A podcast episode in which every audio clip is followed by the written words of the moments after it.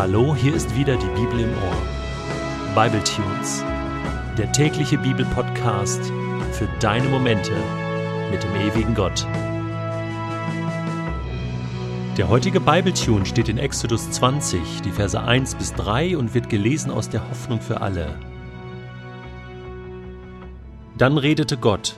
Er sprach: Ich bin der Herr, dein Gott. Ich habe dich aus der Sklaverei in Ägypten befreit. Du sollst außer mir keine anderen Götter verehren. Die zehn Gebote gehören neben dem Vater Unser und dem Psalm 23 wahrscheinlich zu den bekanntesten Dingen aus der Bibel. Viele kennen diese Gebote auswendig, viele können sie zitieren und viele Menschen sagen auch, die zehn Gebote sind mir irgendwie wichtig. Das sind tolle Regeln, die sinnvoll sind für das Leben. Und wenn wir jetzt in das Buch Exodus hineinschauen, sehen wir, dass diese zehn Gebote nicht einfach so vom Himmel fallen, obwohl Gott sie vom Himmel gebracht hat und sie selbst formuliert und ja sogar höchstpersönlich aufgeschrieben hat auf zwei Tafeln, so lesen wir später. Sie Mose übergeben hat und so dem Volk Israel und auch uns hat zukommen lassen. Doch die zehn Gebote, sie sind eingebettet in die Geschichte Israels.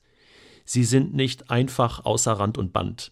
Sie sind nicht einfach überzogene Vorstellungen Gottes vom Leben, sondern sie sind uns Menschen gegeben und sie erklären so viel. Ich habe mir überlegt, dass wir uns ein wenig Zeit lassen mit diesen zehn Geboten, denn sie sind zu wichtig, als dass wir jetzt so darüber hinweghuschen. Und deswegen möchte ich in den kommenden Tagen jeweils ein Bibletune zu einem Gebot machen. Also, wir fangen heute mit dem ersten Gebot an. Du sollst keine anderen Götter neben mir haben und werden dann in den fortlaufenden Tagen jeweils ein weiteres Gebot uns ausführlich anschauen und überlegen, was ist da der Sinn dahinter? Wie hat Gott das gemeint? Und vor allen Dingen, wie können wir das heute leben? Dass Gott diese zehn Gebote allem anderen voranstellt, nämlich den anderen Gesetzen und Weisungen und Ordnungen und Rechten, die da noch kommen und die ganzen Mosebücher füllen, und woraus dann später dann auch das Gesetz des Mose entsteht, die Torah, die so wichtig ist,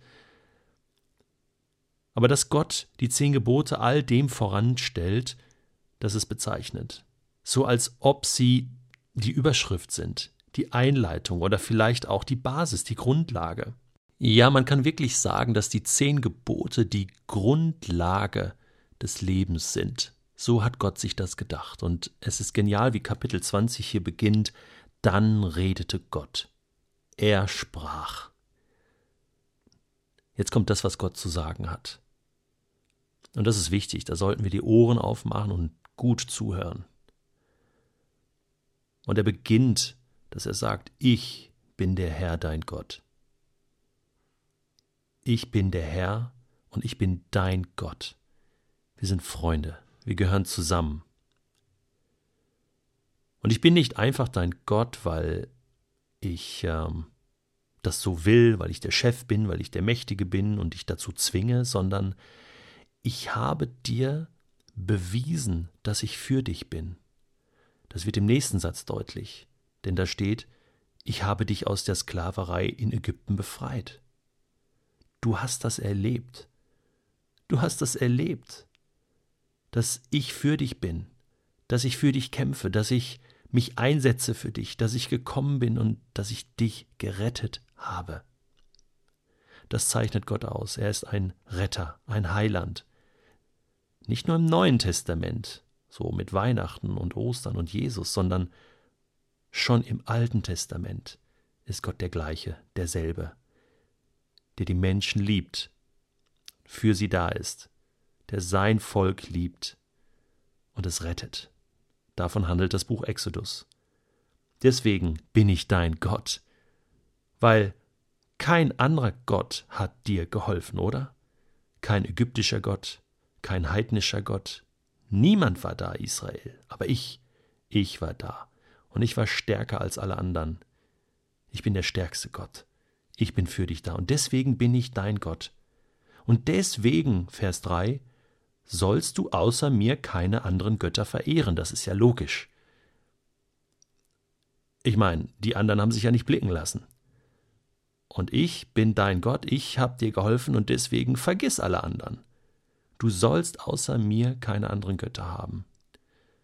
Niemand anderes und anderen verehren. Und das ist total logisch, oder?